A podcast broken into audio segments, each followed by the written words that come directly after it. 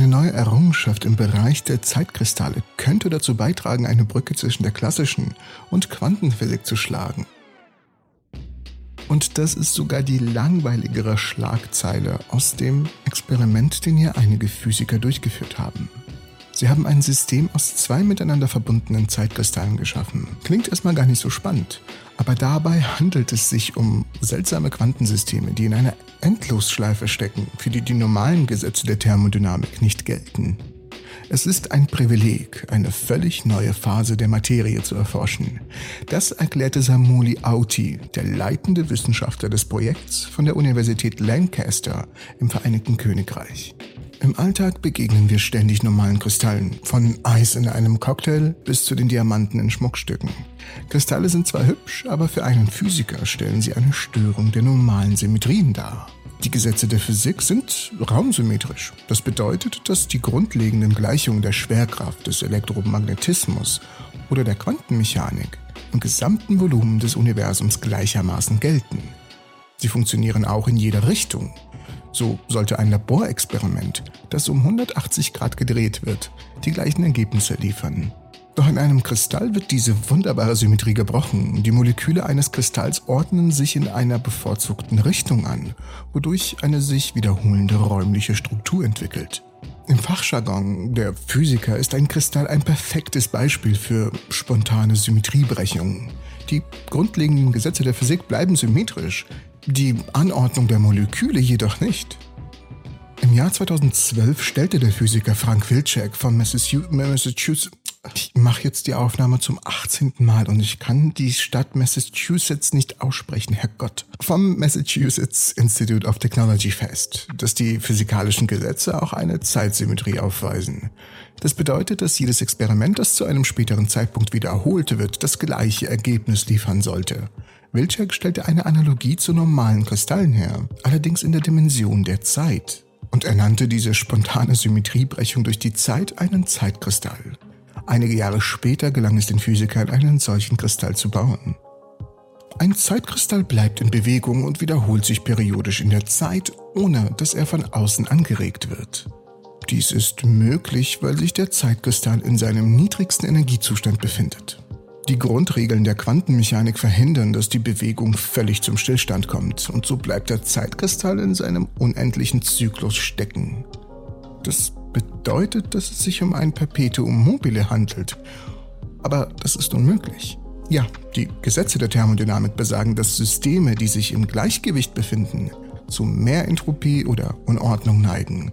Eine Kaffeetasse, die im Freien steht, wird immer abkühlen. Ein Pendel wird irgendwann aufhören zu schwingen.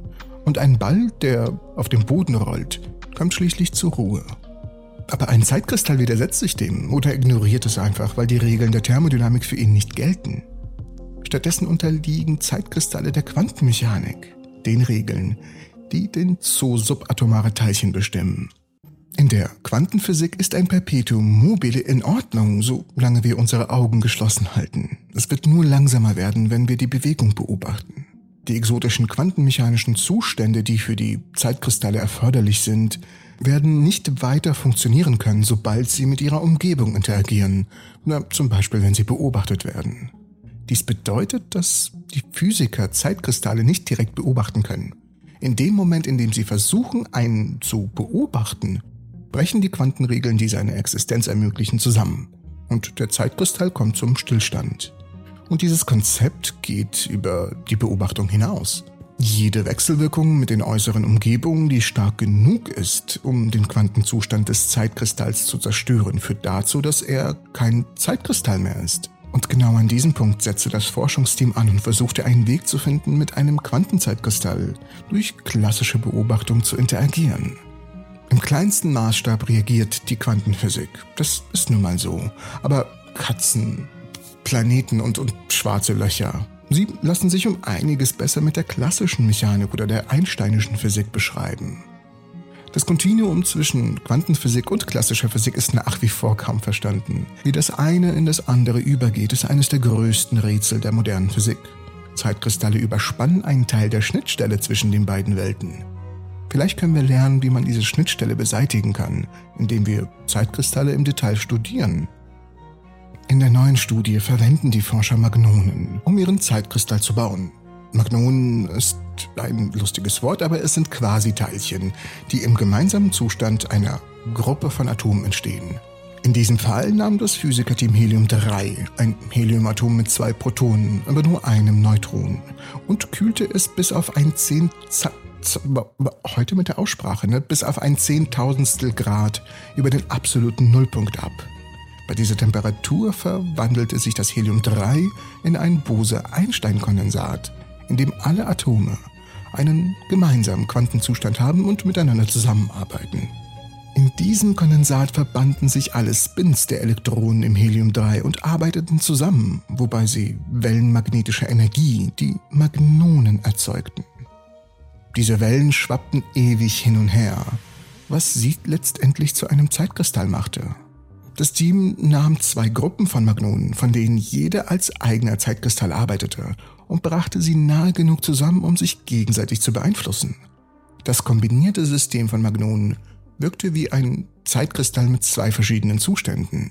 Und das Team hofft, dass ihre Experimente das Verhältnis zwischen Quanten- und klassischer Physik klären können. Ihr Ziel ist es, Zeitkristalle zu bauen, die mit ihrer Umgebung interagieren, ohne dass sich die Quantenzustände auflösen, sodass der Zeitkristall weiterlaufen kann, während er für etwas anderes verwendet wird. Das würde zwar keine freie Energie bedeuten, die mit einem Zeitkristall verbundene Bewegung hat keine kinetische Energie im üblichen Sinne, aber sie könnte für Quantencomputer genutzt werden. Dafür ist es nämlich extrem wichtig, zwei Zustände zu haben, denn das ist die Grundlage für die Berechnung von Quantencomputern. Im klassischen Computersystem ist die Grundeinheit der Information ein Bit, das entweder den Zustand 0 oder 1 einnehmen kann. Während in der Quanteninformatik jedes Qubit gleichzeitig an mehr als einem Ort sein kann, was eine viel, viel, viel höhere Rechenleistung ermöglicht. Dies könnte im Umkehrschluss bedeuten, dass Zeitkristalle als Baustein für Quantengeräte verwendet werden können, die außerhalb des Labors funktionieren. In einem solchen Projekt wäre das Zwei-Stufen-System der Zeitkristalle, die Wissenschaftler jetzt geschaffen haben, ein grundlegender Baustein. Diese Arbeit ist derzeit noch sehr weit weg von einem funktionierenden Quantencomputer entfernt, das ist ja, das ist klar. Aber sie eröffnet interessante Forschungsmöglichkeiten.